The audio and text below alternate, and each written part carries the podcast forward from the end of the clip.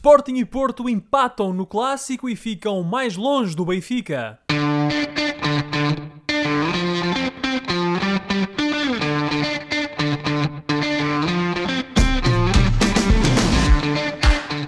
Bem-vindos a mais uma emissão dos Meninos de Ouro, o programa para quem gosta de bola e que está disponível todas as terças-feiras no Spotify, Apple Podcast, Google Podcast e em todas as outras plataformas onde se pode ouvir e descarregar podcasts. Eu sou o Filipe Vieira e comigo estão o José Lopes e o João Pedro Oliveira e estamos novamente reunidos para uma conversa transatlântica sobre futebol. Eu estou nos Estados Unidos, o Oliveira está no Reino Unido e o Josué está em Portugal. Meus amigos, boa noite. Josué, que contas desde a tua varanda em Barcelos? Olha, Filipe, boa noite uh, para ti e para o Oliveira também, para o nosso auditório. Uh, Conto que estou mais uma vez animado por fazermos este nosso programa, sobretudo uh, na ressaca de um fim de semana de muito e bom futebol. Portanto, hoje temos muita coisa para falar muito e bom futebol de facto, e onde houve muito futebol foi no Reino Unido, onde está o João Pedro. João Pedro, como foi esse fim de semana da Premier League? Foi espetacular. Foi de facto um fim de semana espetacular na Premier League, ao qual podemos também adicionar um jogo bastante bélico em Lisboa e um jogo com um fartote muito engraçado de golos nos Açores. Portanto, eh, depois sobre as coisas mais negativas, com certeza falaremos, não é?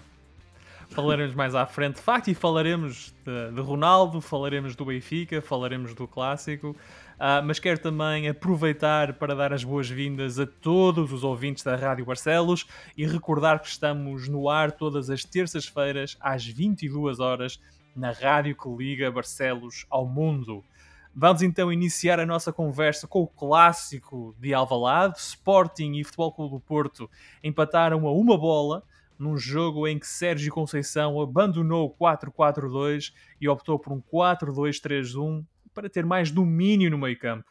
Não resultou, o Sporting foi sempre capaz de sair em transições rápidas e por isso o gol de Nuno Santos aos 16 minutos trouxe justiça ao marcador. Sérgio Conceição fez duas alterações aos 39 minutos. Diogo Costa fez duas grandes defesas a remates de Nuno Santos ainda na primeira parte. E só quando Tony Martinez entrou e o Porto voltou ao 4-4-2 é que os Dragões tomaram conta do jogo. E foi nessa fase que Luís Dias marcou um golaço minutos antes da expulsão de Tony Martinez por acumulação de amarelos. Eh, e o registro aqui, este jogo, este Sporting Porto, teve 40 faltas e 12 cartões amarelos. Um, eu fiquei com a impressão, meus amigos, que o Sérgio Conceição preparou mal o jogo um, ao, ao, alterar a forma de jogar da equipa para se adaptar ao Sporting. Depois também achei que o Ruben Amorim não mexeu bem na equipa, nomeadamente aquela troca do central pela esquerda e pelo lateral esquerdo, pondo lá o Gaio. E foi nessa altura que o Porto cresceu empatou e o resultado acabou por ser justo. E, e Josué, uh, não despindo a pele de benfiquista, até foi um bom resultado para o teu Benfica. Foi um ótimo resultado, Filipe. Eu acho que melhor que isto era impossível, não é? Uh, conseguimos uh, a vitória nos Açores, mas isso já falaremos adiante. E depois tivemos essa cereja no topo do bolo, que foi de facto este empate entre o Sporting e o Porto. Um, aproveitando Olha, também. Cuidado com os foguetes, que a procissão ainda está a começar. Mas, ó, João Pedro, ninguém está a deitar foguetes, apenas estamos a analisar um resultado que foi bastante proveitoso para o meu Benfica, ainda que indiretamente. Não, ó, Josué, eu, eu, eu já não me lembro de te ver assim tão bem disposto a falar do Benfica. Opa, também, ó, ó, ó, João Pedro, sem querer falar. Quando é que foi a última vez que o Benfica liderou o Era isso que eu ia dizer, Era isso. E não querendo, não querendo ir buscar outra vez a tua expressão do tiririca, não é? Que tu tantas vezes dizes. É, Epá, de facto eh, pior do que o ano passado era difícil. Daí que uh, estes resultados do Benfica no começo da época uh, efetivamente dão uh, aqui um pouco de conchego e alegria ao coração dos benfiquistas. Mas não nos adiantando aqui na análise dos, dos resultados da jornada e focando-nos então aqui no Porto, uh, acho que efetivamente, Filipe, o que tu disseste, tanto para o lado do Porto como para o lado do Sporting, foi precisamente um, um facto mais digno de nota, a meu ver, que foi ambos os treinadores tentarem inventar, passa a expressão, um, e depois essas invenções acabaram por não correr muito bem. Uh, e, penso que não correu bem, sobretudo para o lado do Futebol Clube do Porto, porque o uhum. Sporting vai para o intervalo a ganhar por uma bola a zero, mas uh, com um golo até marcado uh, num minuto 16, não é? Golo algo madrugador. Era isso que eu ia dizer, João Pedro, é que o Sporting poderia ter ido, tendo em conta a exibição que fez e a incapacidade do Porto de efetivamente conseguir se libertar dessas amarras que o Sporting acabou por, por lhe aplicar, um, o Porto podia ter ido para o intervalo a perder por um resultado bem mais dilatado. É, houve ali um lance do Nuno Santos. Houve dois, até. vários, houve vários. E de facto, uh, acho que sobressaíram duas coisas. Efetivamente, uh, o, já na segunda parte, um Porto diferente eh, foi o resultado dessas alterações que foram eh, promovidas pelo Sérgio Conceição, que se apercebeu que tinha que voltar à receita habitual para voltar a ter aquele Porto Uh, mais, mais aguerrido e mais lutador, e depois sobressaiu também, a meu ver, a exibição de Luís Dias, que meu, além de ter sido, obviamente, o melhor jogador do Porto em campo por aquilo que, pelo golo que marcou e que acabou por prevenir que o Porto saísse de, derrotado ao Alvalade, o certo é que eu acho que também fez uma excelente exibição ao longo de toda a partida e coroou essa exibição não só com um golo de belo efeito, mas também com um golo que deu a igualdade e que permitiu ao Futebol do Porto transformar uma exibição bastante cinzenta num resultado Exato. menos mau e então assim minimizar de facto uh, os estragos o, uh, com, o Luís com Dias, que. Sim. O Luís Dias que tinha jogado na véspera, julgo eu, uh, um jogo na Colômbia para a qualificação para o Mundial chegou a Lisboa e quase que chegou logo para jogar quase, ele e o Corona. Quase que chegou, viu e venceu. É, só ter 24 anos é assim. É exatamente. Dá para dá para também já os tive. Dá para aguentar, dá para aguentar esses ritmos e também só mostra outra coisa que é independentemente de se podemos reconhecer alguma razão ou não, tanto dos comentários que o Conceição fez, como o próprio Jorge Jesus fizeram relativamente a essas viagens dos jogadores que foram para as jornadas uh, das seleções na América do Sul. O certo é que tanto o, uh, o Luís Dias como os restantes jogadores do, do, plantel do Porto que tiveram nas seleções, do Porto e do Sporting também, mostraram que tinham capacidade mais do que suficiente para depois dessa, dessa jornada alargada de futebol internacional poderem em pouco tempo recuperar e estarem presentes uhum. e, e, uh, e, contribuírem para um bom jogo de futebol que, a meu ver, foi algo que também felizmente tivemos o privilégio de assistir em Alvalade. Foi um bom jogo, um jogo rasgadinho, mas foi um bom jogo. Uh, João Pedro, tu concordas com esta ideia de que o Sérgio Conceição uh, acho que podemos olhar por duas perspectivas. Ou ter demasiado respeito pelo Sporting e alterou a forma de jogo da sua equipa em função do Sporting, ou, usando as palavras do Josué, eh, inventou um bocadinho quando abdicou do Tony Martinez para colocar mais um médio para tentar ganhar o, o meio campo. Não necessariamente, sabes? Porque eh, no, no final de contas, trocar o Tony Martinez pelo Corona no 11 não é propriamente um downgrade, como dizem os ingleses. Eu acho que terá sido mais o Sporting que efetivamente foi melhor, especialmente na primeira parte, do que uhum. propriamente essa pequena alteração eh, do Sérgio Conceição. Acho que não vou falar assim muito mais do, do clássico, porque o Josué já falou bastante, não vale a pena. Eu fiquei, foi com a sensação, só para dizer isto, que foi o Porto que ganhou um ponto e o Sporting que perdeu dois, porque eu acho que apesar do hum. Sporting ter, se ter desleixado um bocadinho na segunda na parte, parte o Sporting não foi uma equipa uh, reativa. Eu recordo que o Sporting fez duas substituições antes de sofrer golo. O Sporting foi a equipa claramente dominadora, isso e, acho que não, não há dúvidas. E fico com a sensação de que o Porto terá de melhorar um bocadinho se quiser lutar pelo primeiro lugar e ser campeão pelo menos partindo do princípio que o Sporting vai continuar com esta, com esta consistência, porque até pode nem continuar. O que é que tu achaste de ver o, o Jogaio uh, na esquerda? Já que ele no Braga fez isso algumas vezes, não muitas. Pouquinhas. Um, pouquinhas vezes. De facto, ele não é um escardinho, não é um jogador para jogar ali na, normalmente, mas o Rui Namorim tentou trancar o Corona colocando o Jogaio ali daquele lado e a coisa não correu muito bem. Bom, eh, o Corona fez a assistência para o golo. Pois. do lado direito para o lado esquerdo, foi um passo longo. Por isso eh, foi uma opção um bocado estranha do, do Ruben Amorim. podia ter corrido bem. O, o Gaio é um jogador já experiente, tem 28 anos, eh, não foi o primeiro jogo na vida, apesar de ter feito não, não muitos, não foi o Sim. primeiro jogo na vida que fez no lado esquerdo. Eh, portanto, enfim, foi uma opção estranha do, do, do Ruben Amorim e, e, eu fico agora curioso para saber se isto vai acontecer mais vezes, se ele vai uhum. insistir uhum. nisto ou não, porque de facto do lado direito temos um porro que regressou Super em grande. Porro. E, e, fez uma bela assistência para o Nuno Santos também. Também um bom passo do Mateus Nunes para o Porro. É um passo que atravessa também, todo o campo, também. vai ter o Porro e depois o Porro faz o passo para o Nuno Santos. Um, portanto, a história do Clássico fica assim contada. Sporting e Porto dividem os pontos e agora preparam-se para a Liga dos Campeões. José, o Sporting recebe o Ajax, uh, não há Coates, uh, provavelmente não há Gonçalo Inácio, não há Pote. Uh, o Sporting vai e ter problemas com, com os holandeses. Sim. Não, de facto, Filipe, não vai ser nada fácil, uh, porque são jogadores que normalmente uh, uh, têm assumido uma preponderância na, na, equipa do Sporting, não vão poder dar esse contributo e, portanto, o Ruben Amorim vai ter que fazer, eh, ainda nesta fase hum, algo embrionária da época, vai ter que fazer já bastantes alterações e bastante rotatividade, mas eh, tendo em conta que uma das questões que nós temos também elogiado, uma das coisas que temos elogiado relativamente a este Sporting é que, não obstante essa rotatividade, o certo é que normalmente se mantém a qualidade de, de exibicional do Sporting, e, e portanto, uh, a meu ver, o grande interesse uh, vai ser perceber que Sporting é que vamos ter a jogar a nível uh, de, de, Liga dos Campeões, que vai ser a primeira vez que muitos desses jogadores vão ter essa experiência, ainda que joguem em casa e que joguem contra a partir da uhum. equipa que será o adversário direto, entre aspas, do Sporting, pela, pela procura de, de um lugar que, que permita a classificação para a próxima ronda. Portanto, e só isso já vai tornar este jogo um jogo ainda mais decisivo e logo na abertura. Uh, mas vai ser interessante, sobretudo, ver uh, e, e, buscar aquela nossa expressão de alguns programas sobre a questão da Liga dos Campeões ser o verdadeiro teste do algodão para este Sporting.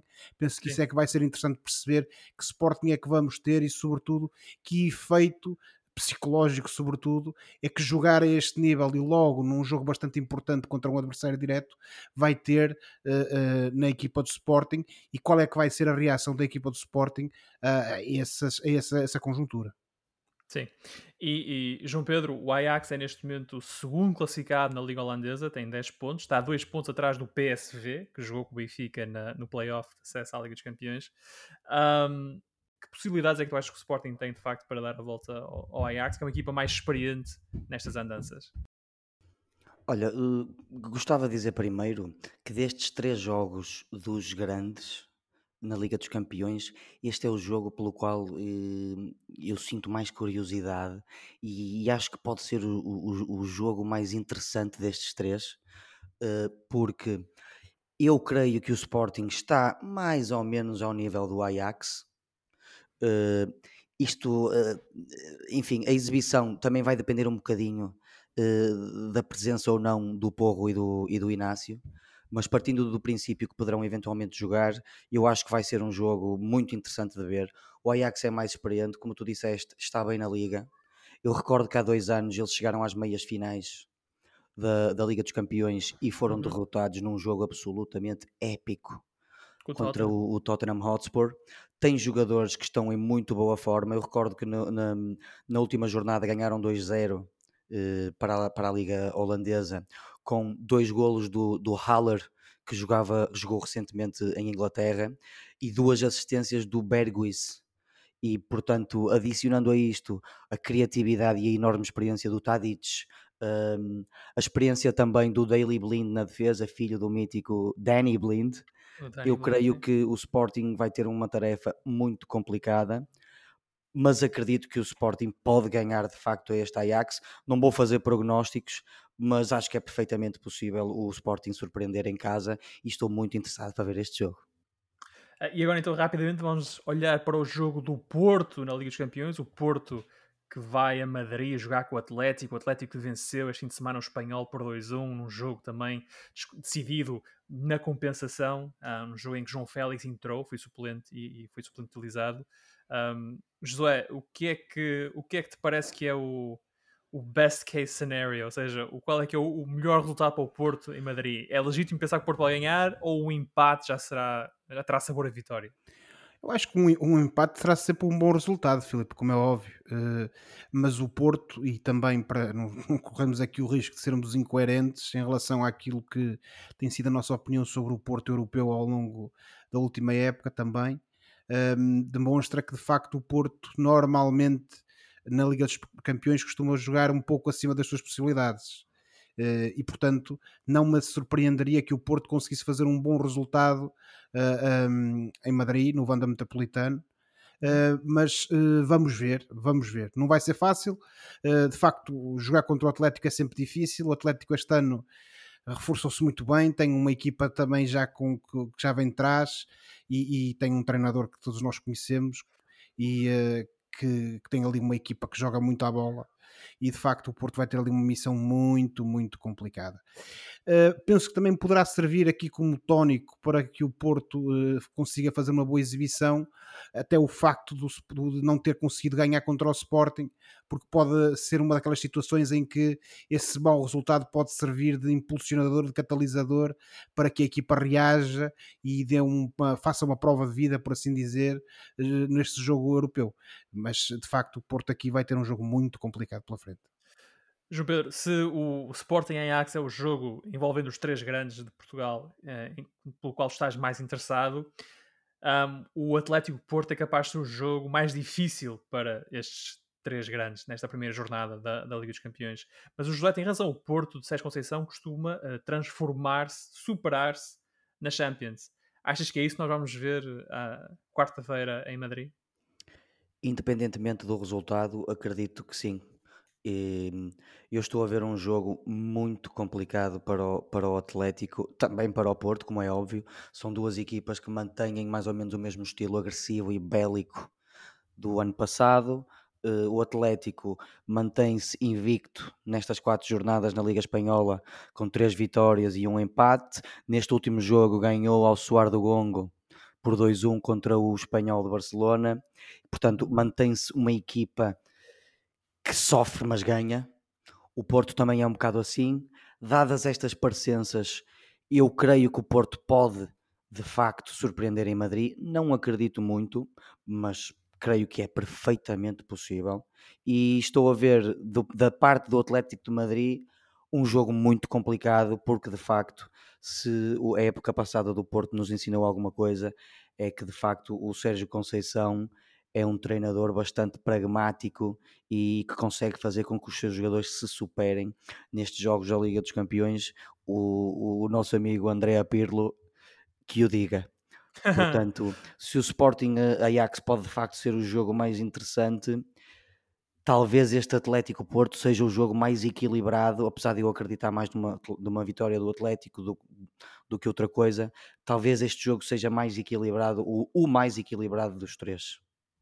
Eu acho que vai ser seguramente um jogo bem disputado e é quarta-feira, portanto... E interessante assim, ainda assim de ver. Eu, eu quando falei do Sim. Sporting Ajax, não estou a dizer que isto vai ser um jogo mau, isto dada a vontade de, de, de, atacar a bola destas duas equipas, mesmo que não seja um, um jogo subejamente bonito, vai ser um Sim. jogo bem disputado, creio eu. Não, eu, eu concordo contigo, aliás, no programa nós já falámos sobre as semelhanças entre o Porto e o Atlético, entre Simeone e Conceição, no estilo e na abordagem ao jogo. Ah, o Atlético que agora, desculpa lá, até me estou a lembrar, te recebeu uma bela prenda do Barcelona que não é? há um ano trocou o Griezmann por João Félix e agora tem-nos aos dois.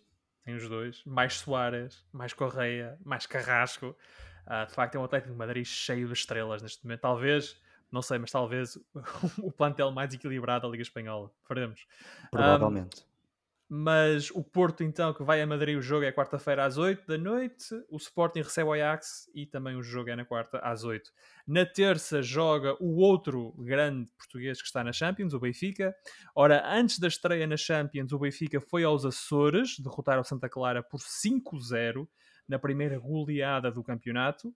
O resultado disfarça algumas dificuldades que o Benfica teve na primeira parte e a equipa de Jorge Jesus acabou por ser muito eficiente, fazendo três golos nos primeiros três remates à baliza.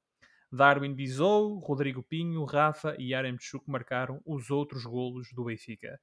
Com este resultado, os encarnados mantêm-se à frente e aumentaram a vantagem para Sporting e Porto, agora de 4 pontos na liderança do campeonato.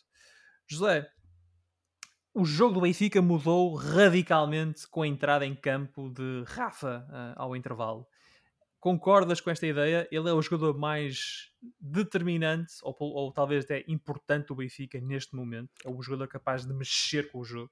Concordo, Filipe. Aliás, a realidade tem-no demonstrado. Esta época, para já, tem sido a época do Rafa, no sentido em que o Benfica uh, só mostra, a meu ver, algum verdadeiro dinamismo em campo, sobretudo em termos ofensivos, quando o Rafa está a jogar. Tem sido sempre um jogador em claro, com um claro sinal mais, que uhum. abana, por assim dizer, o Benfica quando consegue entrar, uh, uh, quando consegue entrar, não, neste caso, quando entra vindo do banco, e normalmente tem sido uma das apostas de Jorge Jesus, precisamente quando ele precisa de alterar alguma coisa. Uh, imagino que o fito do Jorge Jesus fosse também uh, dar-lhe algum descanso, até porque o Rafa foi também aposta do Mr. Fernando Santos, e portanto dar-lhe algum descanso, mas uh, o Jorge Jesus percebeu ao intervalo que de facto tinha que pôr alguma artilharia em campo porque o jogo estava a correr muito mal ao Benfica. Como tu e tirou o jogador pouco, que marcou. Exatamente. Exatamente. Porque, porque, o Jesus é um treinador que pensa o futebol de forma diferente, diz ele. Vê mais além, ele vê mais além. Pronto. Uh, nós não vemos o jogo que ele vê. Exatamente. É? É, é, exatamente. Nós, nós, comuns mortais. Exatamente. Isto é, é, como, é como o filme da Matrix, não é? Nós vemos futebol, o Jorge Jesus vê outra coisa. é como o Neo. Mas pronto, voltando ao futebol, voltando ao futebol. Eh, e também pegando nas palavras do Filipe. Eh, e boa verdade, o Benfica, a primeira parte do Benfica é uma absoluta nulidade. Uh, o Santa Clara está por cima do, do, do Benfica toda a Tem primeira parte. barra, tu, o Odisseias faz duas grandes defesas. Sim, sim. Eh, raramente tu, vi, tu, a única oportunidade, em boa verdade, que o Benfica tem na primeira, na primeira parte, digna de registro, foi o golo. Foi o golo e aproveitou, e de facto, uh, como marcou ali ao fechar da, da, da primeira parte, conseguiu. Ir para o intervalo com uma vantagem que, a meu ver, não era justa, não é? Mas isto da justiça no futebol é outra conversa. Um, e depois o que é que acontece? Como tu disseste bem, Filipe, uh, o Benfica regressa do intervalo com as alterações e ali num espaço de 20 minutos resolve, uh, resolve completamente o jogo. Aliás, o, o, o, segundo golo do Benfica, o, primeiro do Darwin na partida, a meu ver, sentencia imediatamente o Santa Clara. Acho que o Santa Clara uh, animicamente não teve capacidade para responder uh, àquilo que foram e a primeira machadada, que foi ainda na primeira parte, em que depois de terem feito uh, quase 45 minutos de absoluta superioridade, nunca conseguiram materializar essa mesma superioridade e acabam por ir a perder para o intervalo. E depois, quando regressam na segunda parte, o Benfica imediatamente Uh, ao fim de nem sequer uh, 10 minutos, consegue marcar o segundo golo e parece-me que a partir daí o Santa Clara animicamente vai-se abaixo, ainda que fosse numa fase ainda algo embrionária dessa segunda parte, mas vai-se uhum. abaixo a meu ver, e depois o que aconteceu a seguir. Exatamente. Depois o que aconteceu a seguir foi uma consequência natural, precisamente, da, de, dessa superioridade do Benfica no marcador. Santa Clara foi-se abaixo e o Benfica depois foi só aproveitar as oportunidades, mas e também para concluir, uh, este 5-0 é um resultado muito, mas muito enganador.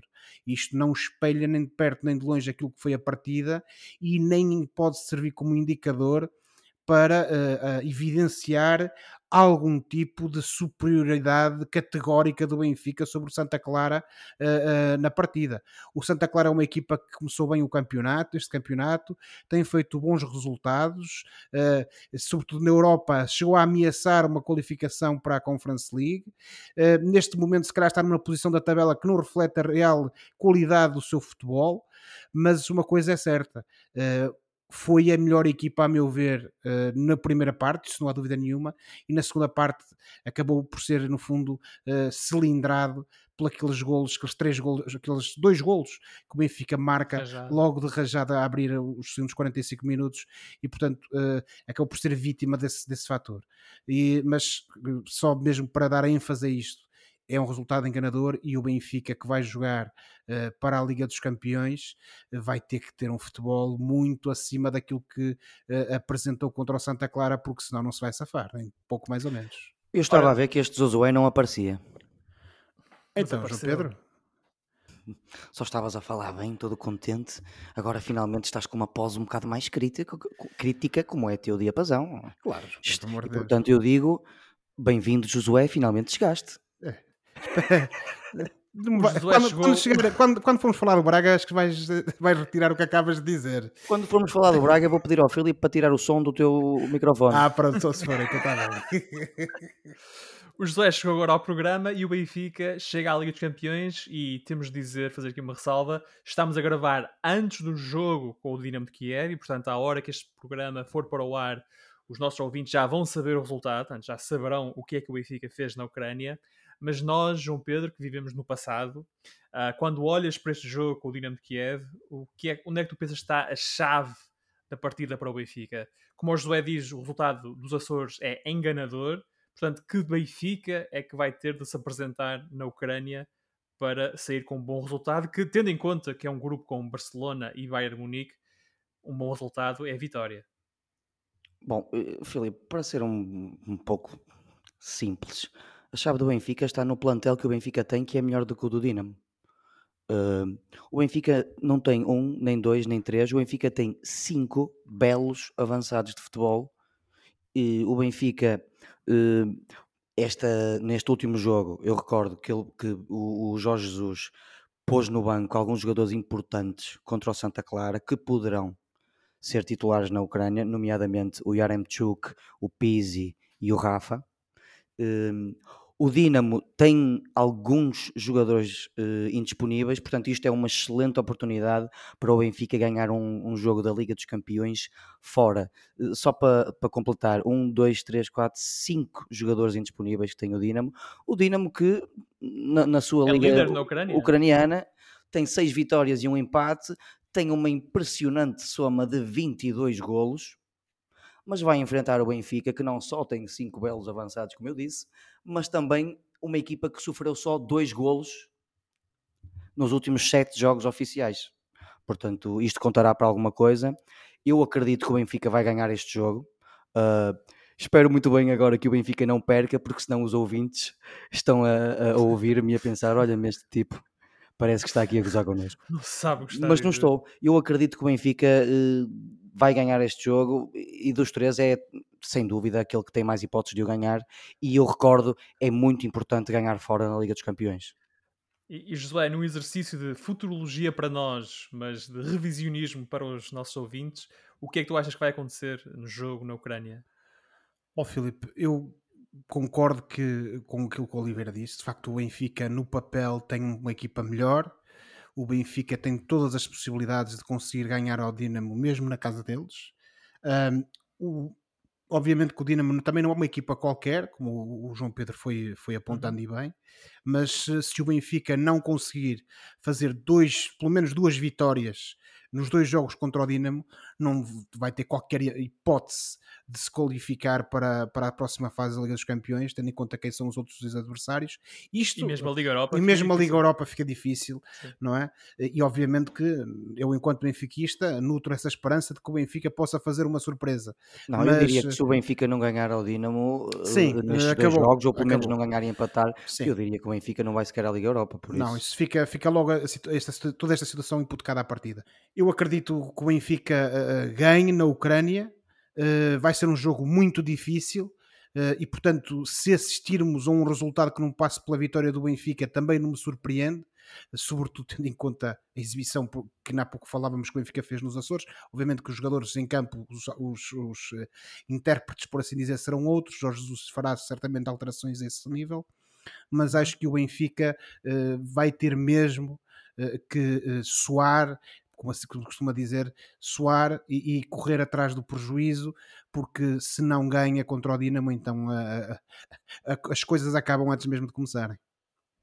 O jogo entre Benfica e Dinamo de Kiev, portanto, na terça-feira, e lá está, mais uma vez, à hora que este programa for para o ar, o jogo terá acabado, uh, terá terminado há, há instantes, antes, antes, das 22 horas de terça-feira. Um, quem também eh, vai regressar ao futebol europeu é o Braga.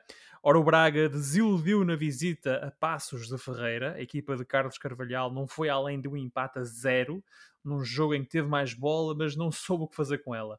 Os três reforços que chegaram a Braga no final do mercado foram titulares, mas dois deles foram substituídos ao intervalo: o Ian Couto e o Chiquinho. João Pedro, hum, concordas com esta ideia de que em termos exibicionais uh, e a qualidade exibicional do Braga está muito longe daquilo que é pretendido. Uh, olhando para este jogo em particular e para a decisão, primeiro de lançar Ian Couto e Chiquinho no 11 inicial e depois a decisão de os tirar ao intervalo, um, precisam de mais tempo para se adaptar à equipa ou simplesmente não estavam a render e o Carvalhal optou por soluções que ele, com as quais ele está mais uh, familiarizado?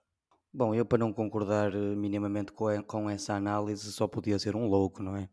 Eu acho que não foram só os reforços que desiludiram, é a equipa toda que continua a desiludir. Falamos dos mesmos problemas que eu já apontei, uma gritante falta de eficácia na, na finalização, uma janela de transferências que, na minha opinião, foi um pouco deficiente e que também terá contribuído um bocado, na minha opinião, claro, que eh, para que a equipa ainda não se tenha encontrado. O Braga parece atrasado em relação uh, aos rivais, parece que, que, que, está de certa forma um pouco em pré-época, como o Benfica, o ano passado fiquei com a sensação que esteve em pré-época, meia época pelo menos, e depois melhorou na segunda metade. O Braga neste momento parece uma equipa que ainda se está a encontrar, uma equipa que, que, cujos jogadores ainda não regressaram verdadeiramente de férias, ainda não estão intrusados. Um, e precisamos, o Braga precisa urgentemente que estes jogadores se adaptem rapidamente e que comecem a jogar futebol o, e, e, e se, se, há uma semana eu estava relativamente confiante em relação à Liga Europa, eh, agora eh, mudei um bocadinho o tom da minha canção. Não estás confiante para o jogo de Belgrado de quinta-feira com o Estrela Vermelha? Acredito, acredito não, tenho a certeza que o Braga tem que melhorar muito para poder. Uh, o Braga tem que ser muito melhor se quiser mesmo vencer esta equipa num, neste estádio que eu recordo que é imponente e que tem adeptos verdadeiramente loucos, que é o estádio uhum. do, do, do, Estrela Vermelha. O Estrela Vermelha já leva só sete jogos na, na, sua liga, ou seja, é uma equipa que já está com mais andamento nas pernas, ganhou os últimos seis, ou seja, só, uh, acho que só empatou um, creio eu. Uh, estão a dois do rival Partizan e, portanto, estão em boa forma, independentemente de pertencerem a um campeonato inferior e portanto estão em muito boa forma. E o Braga tem que melhorar e muito para poder levar de vencido esta equipa. Fico-me com um aspecto minimamente positivo deste jogo que, em, que é finalmente eu vi um central a fazer um bom jogo pelo Braga que foi o Paulo Oliveira. Acho que o Paulo Oliveira. Aí não o Diogo Leite, foi o Paulo Oliveira. Não, não foi o Diogo Leite. Eu recordo. O Chiquinho e o Diogo Leite não são o Cristiano Ronaldo, o Chiquinho e o Diogo Leite não são o Cristiano Ronaldo que chega e quatro dias depois marca dois golos. Portanto, eles têm que se adaptar e aí eu concedo-lhes um pouco de trela. Vá.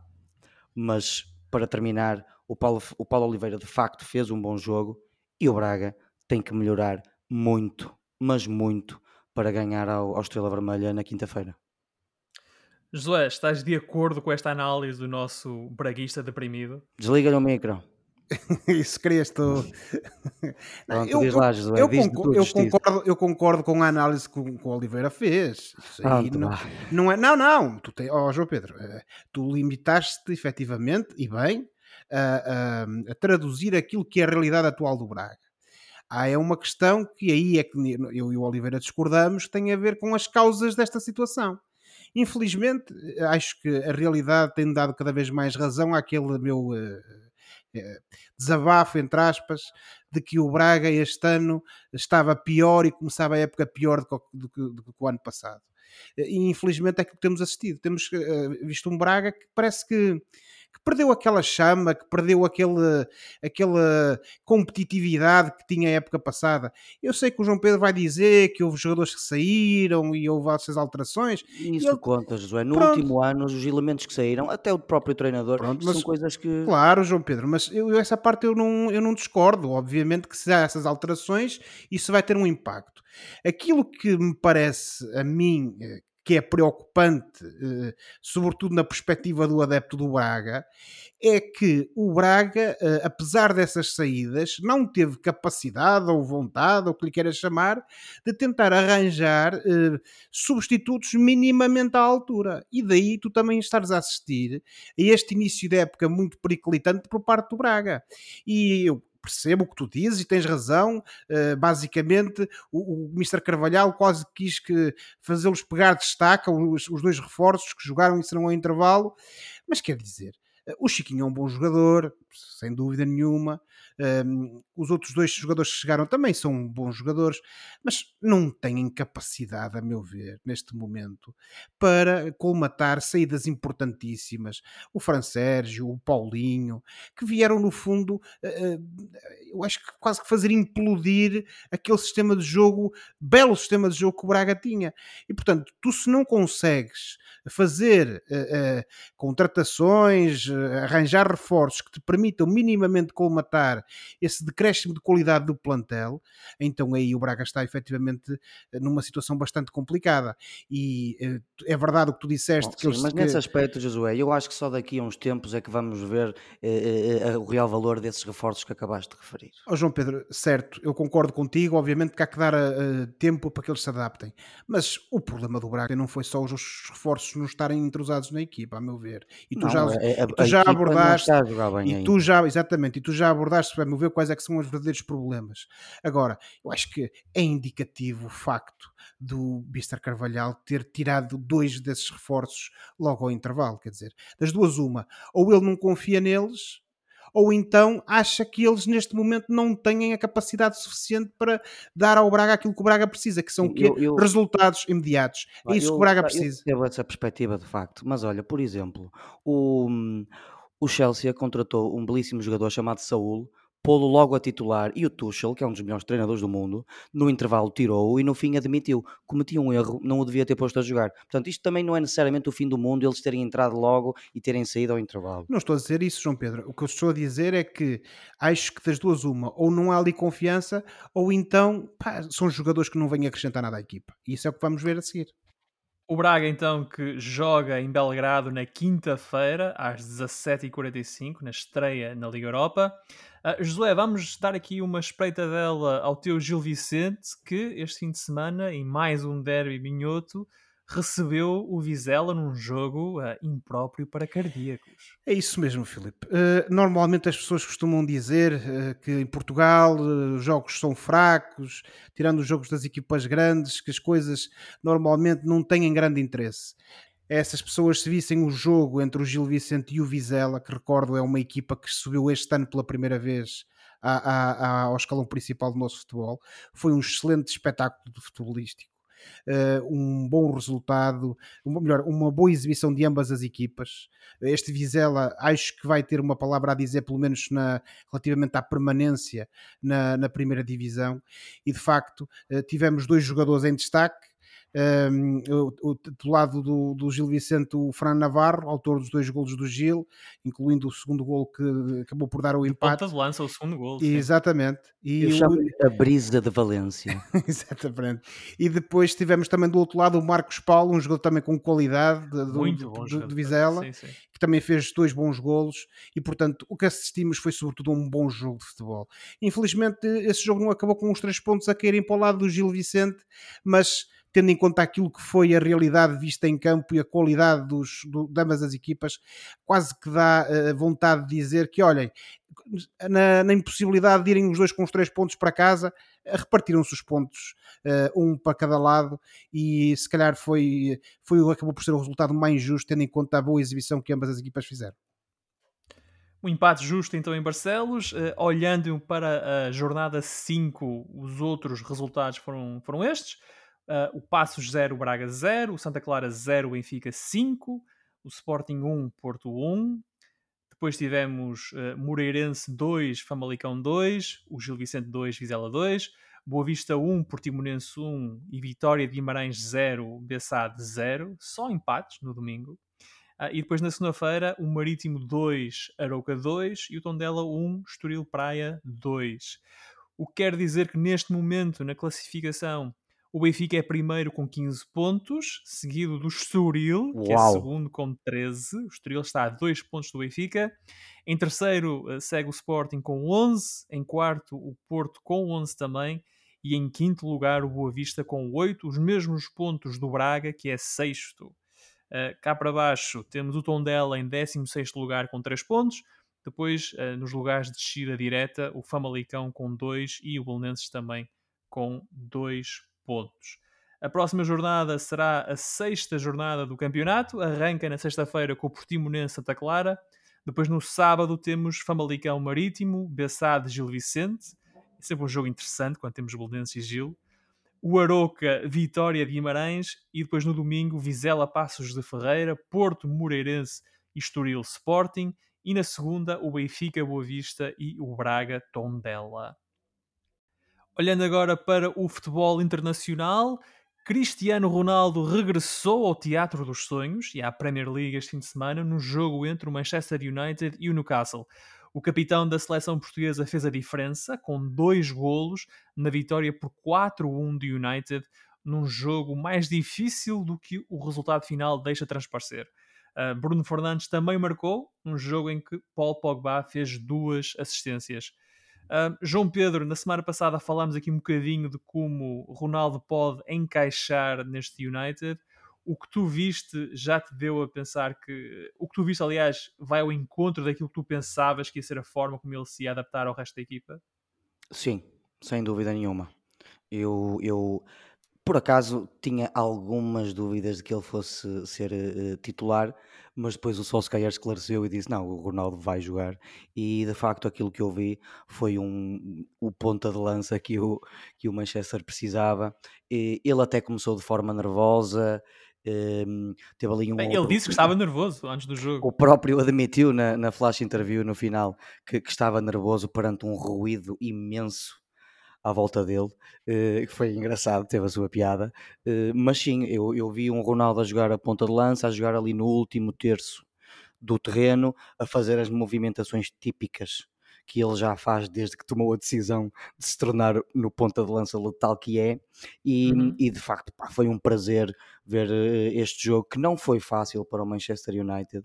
O, o Newcastle é, é, uma equipa um pouco em crise neste início da época, mas é uma equipa que tem três ou quatro elementos complicados, nomeadamente aquele diabo à solta que é o Sam Maximin. Uhum. Uh, mas de facto eu tenho também que realçar o golaço do Bruno Alves, não vamos só falar do Ronaldo. Bruno o, Fernandes. Perdão, o Bruno Fernandes. O Bruno Fernandes marcou um golaço, um golaço meus amigos. Sim. O Pogba jogou naquela posição em que eu não gosto e jogou bem.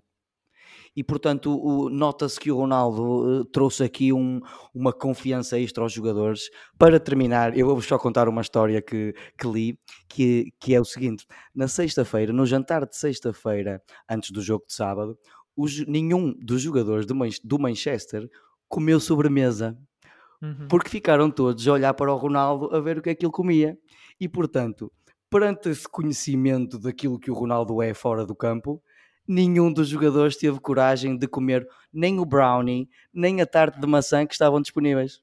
É verdade, é verdade. Foi uma equipa menos golosa e que jogou melhor. Portanto, pode ser que esteja aqui a receita para o sucesso do United um, para o futuro, uma equipa é. que não come é, é, Mas é verdadeiramente impressionante ver este homem de 36 anos com a coragem de voltar para um campeonato tão intenso e a chegar e a marcar dois gols. Ok, foram dois franguitos, mas ele estava lá para os marcar e isto foi um excelente começo.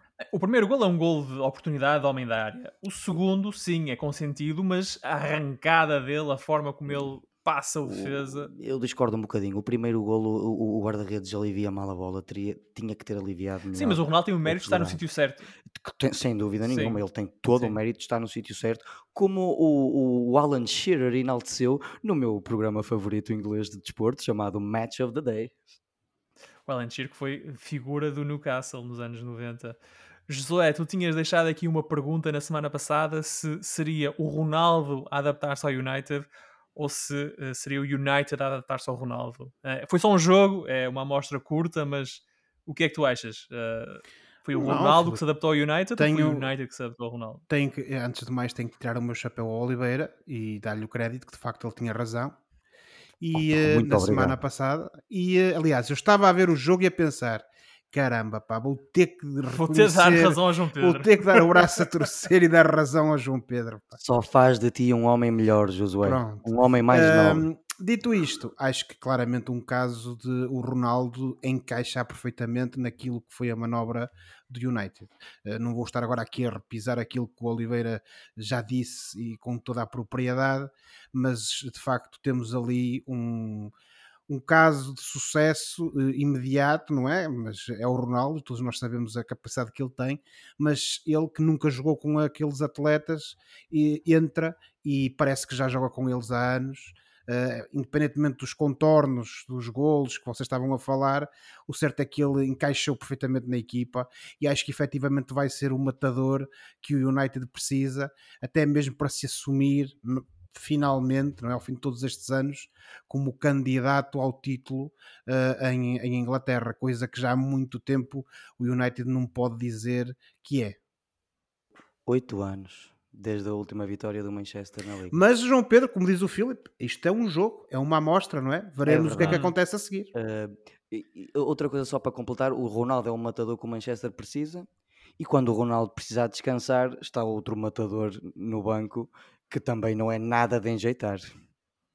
Estás que é o, Ed, o Edison Cavani, claro. Sim, sim. Portanto, o, o, Manchester agora, com a adição do Ronaldo, e não só, com o regresso do Lingard, que, que fez um, uma belíssima segunda metade da época no ano passado, com a compra do, do Jadon Sancho, o Manchester agora, eu acredito, ter condições para lutar pelo título. Não sei se vai ganhar o título, porque o Liverpool, o City e o Chelsea estão muito fortes, mas vai ser um campeonato muito empolgante em Inglaterra. Com Bem, este pelo, menos para já, pelo menos para já, o Manchester United é líder com 10 pontos. Eh, é líder por diferença de golos, mas tem 10 pontos, os mesmos do Chelsea, do Liverpool e do Everton. Uh, o Manchester City aparece depois com 9 pontos, os mesmos de Brighton e, e, Tottenham.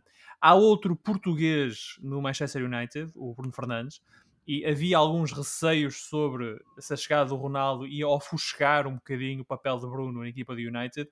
Um, João Pedro, ficaste com esta impressão? Ou viste um Bruno, o Bruno do costume uh, em Old Trafford?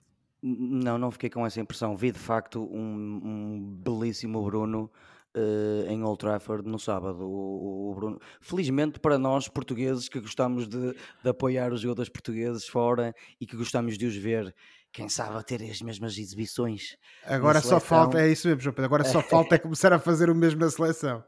É, é. mas é, assim, é, para nós que gostamos mesmo de futebol, e eu acredito que posso falar pelos três, é, foi muito refrescante ver que de facto o Bruno não se sentiu minimamente afetado, inclusive marcou um golaço. Um golaço, sim. Uh, e, José, mas, mas pegando nessa ponta, que de facto é, é, a parte que interessa mais ao adepto da seleção portuguesa, um, viste alguma coisa que te leva a crer que uh, o entendimento entre Bruno Fernandes e Ronaldo no United pode vir agora a ser aproveitado por Fernando Santos na seleção? Eu parece-me que sim, Filipe. Eles vão jogar, lá está, juntos todas as, todas as semanas. Uh, notamos efetivamente uma atitude do Bruno Fernandes completamente diferente daquela que tem na seleção. Portanto, acredito que esta convivência com o Ronaldo e, e sobretudo, mas aí depois é que também fica a dúvida, eh, é se, de facto o, Mr. Fernando Santos vai utilizar o Ronaldo na mesma posição que ele agora uh, joga no United, mas se o fizer, e pode ser que esse, esse convívio regular com o Bruno Fernandes uh, consiga uh, depois passar para a seleção e comecemos a ver o verdadeiro Bruno Fernandes nos jogos da seleção e a mostrar o grande jogador que ele é e sobretudo a contribuir para que a nossa seleção uh, ganhe jogos. E, e houve outro português em destaque na Premier League, Bernardo Silva, que marcou o único gol da vitória do Manchester City sobre o Leicester. Uh, João Pedro, o Bernardo Silva fez uh, aquilo que na, na gíria se diz um jogaço. Fez sim, senhor Filipe. O Bernardo Silva, depois de uma pré-época e de um início da época um pouco até, eu arriscaria a dizer um pouco emocionais para ele, porque ele, eu recordo que ele, ele, chegou a pedir ao Guardiola para sair. Trápido para sair, sim. Porque não estava a sentir que ia ter grandes oportunidades. Uh, uh, passar disso para uh, este belo início da época que o Bruno Fernando fez, só significa, perdão, que o Bernardo Silva fez, só significa que ele é um jogador positivo e que não desiste. O Bernardo Silva, de facto, neste jogo contra o Leicester, eu recordo que o Leicester jogou em casa e o Leicester é uma equipa complicadíssima. O Bernardo Silva fez um jogaço, foi elogiado, foi o jogador mais elogiado pela imprensa inglesa eh, nesse jogo. O golo, ok, foi um golo relativamente fácil, mas ele estava lá para o marcar. E mais do que isso, o, o, o melhor jogo do Manchester City neste jogo passou de facto pelo Bernardo Silva. E mais uma vez, é bom para nós portugueses vermos este Bernardo Silva a jogar bem e mais uma vez esperamos todos que ele possa transportar esta consistência não só para os jogos seguintes, mas também para a seleção.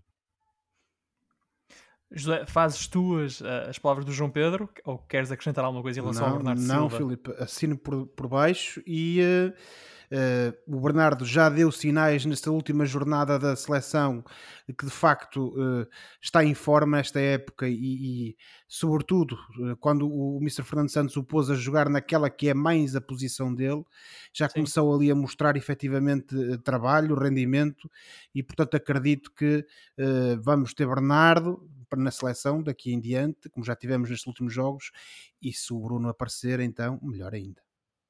O Bernardo, que marcou um golaço no Azerbaijão, uh, no último jogo da seleção. Exatamente. Uh, um grande gol. A Uma obra do, de do arte. Bruno Fernandes. Uma obra de arte. A passe do Bruno Fernandes. Portanto, os dois, os portugueses em destaque em Manchester, uh, dois dos principais candidatos ao título de campeão da Premier League, um dos melhores campeonatos do mundo. Portanto, vamos seguir aqui nos Meninos de Ouro, vamos seguir a Premier League com atenção este ano. Um, avançando então no programa, está na hora do fora de jogo, o momento em que olhamos para o que se passa fora das quatro linhas e oferecemos recomendações ou sugestões aos nossos ouvintes. João Pedro, o que é que trazes contigo este, esta semana? Bom, não satisfeito com a janela de transferências mais louca de sempre, e com os jogos emocionantes que temos tido, eu decidi adicionar mais um pouco de emoção à minha vida e comecei a ver uma série de televisão eh, que é basicamente uma antologia de terror, centrada em diferentes personagens e locais, sendo que cada temporada é uma história diferente, e essa antologia chama-se American Horror Story, criada por Brad Falchuk e Ryan Murphy.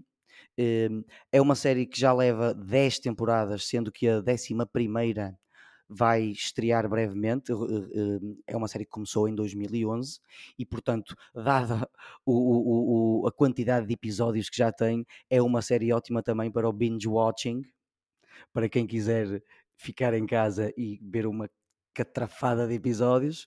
Uh, quem quiser ver isto pode ver na, na Disney Plus.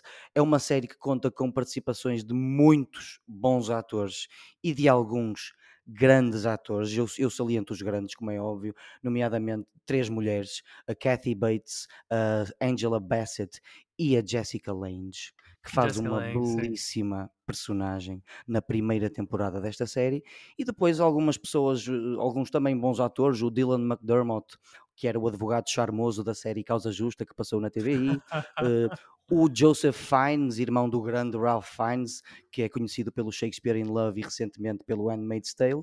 E meus sim. amigos, até com a Lady Gaga. Esta série conta para Gaga, quem gosta. Sim. Portanto, eu, eu penso que ela até, ganhou um, ela até ganhou um prémio qualquer por esse por o papel que fez nessa série, se não estou em erro. É possível. Eu tenho a ideia que ela ganhou um. Eu acho que ela ganhou um Emmy à conta dessa série. Posso estar enganado. E é uma série brilhante, não é uma série brilhante, mas é uma série bastante boa, com bons momentos de adrenalina, tensão e terror, e eu recomendo, amigos. A recomendação uh, de terror do João Pedro. Uh, Josué, e o que é que tu tens? Olha, Filipe, esta semana vai ser um filme, uh, filme que estreou uh, na semana passada cá em Portugal, A Lenda do Cavaleiro Verde, que é um filme que conta com Dave Patel, que a maior parte das pessoas conhece do uh, Quem Quer Ser uh, Milionário, aquele filme de há uhum. uns anos, com Alicia Vikander e também com o Joel Edgerton, e que basicamente é uma nova e mais ousada versão de um dos contos clássicos do imaginário dos Cavaleiros da Távola Redonda. Uh, o filme tem qualidade, é um filme diferente, é um filme novo, uh, sem querer estabelecer paralelismos, porque não é bem bem a mesma coisa, mas esta nova abordagem é um pouco como o 300 há uns anos, em que se pega numa história clássica e se lhe dá ali um twist diferente e é esse twist e também obviamente da representação uh, da, da um, dos, dos, atores, os, os, belos papéis que eles fazem uh, e essa inovação que acaba por transformar aqui este filme num dos filmes mais estranhos e se calhar hipnóticos deste ano. Isto estranho num bom sentido. Portanto, uh, recomendo A Lenda do Cavaleiro Verde, que está em exibição nos cinemas em Portugal desde a semana passada. Gosto muito da Alicia Vikander. Já somos dois. Não, é, não estás sozinho nessa, nessa, lista, de certeza. Ora, uh, do cinema vamos para a música. Uh, esta semana vou propor uma viagem até 1991 e ao lançamento daquele que ficou conhecido como o Black Album, um mega sucesso dos Metallica. Ora, o álbum, oficialmente intitulado Metallica, faz 30 anos e a banda norte-americana está a comemorar o aniversário com o lançamento de uma versão remasterizada do disco, uma outra versão deluxe um, e com o álbum The Metallica Blacklist, onde 53 artistas apresentam versões alternativas dos temas que compõem o disco. E isto são artistas como Juanes, que tem uma versão de Enter Sandman, uh, Jason Isbell, St. Vincent, Cage the Elephant, Portugal the Man, Chris Stapleton e até Miley Cyrus, que se junta a Elton John e Yo-Yo Ma para uma cover de Nothing Else Matters. Que eu até acho que partilhei convosco uh, há umas semanas Penso que atrás. sim, Filipe. Realmente é uma lista bastante eclética. É, é muito eclética. Aliás, uh, numa entrevista radiofónica, o Elton John uh, foi convidado, os Metallica eram os convidados de entrevista, e o Elton John disse mesmo que uh, Nothing Else Matters é uma das melhores canções alguma vez escrita. Portanto, o James Fazendo com que o homem dos Metallica, Metallica chorou um bocadinho. chorar. Chorou um bocadinho, exatamente, chorou um bocadinho. A, can a canção, que, do, que se, se, dependesse só do James Hetfield, nunca, nunca a teríamos ouvido. Portanto, há que agradecer ao pequeno grande Lars Ulrich ter basicamente uh, uh, obrigado o, o, James Hetfield a colocar essa canção no Black Album. O que, é, o que é interessante porque o James Hetfield criou o riff para aquela canção quando estava ao telefone, um telefone antigo, só tinha uma mão disponível e foi assim que ele começou a tocar aquele. Tan, tan, exatamente, exatamente. Um, e foi só, portanto, um acaso, um acidente.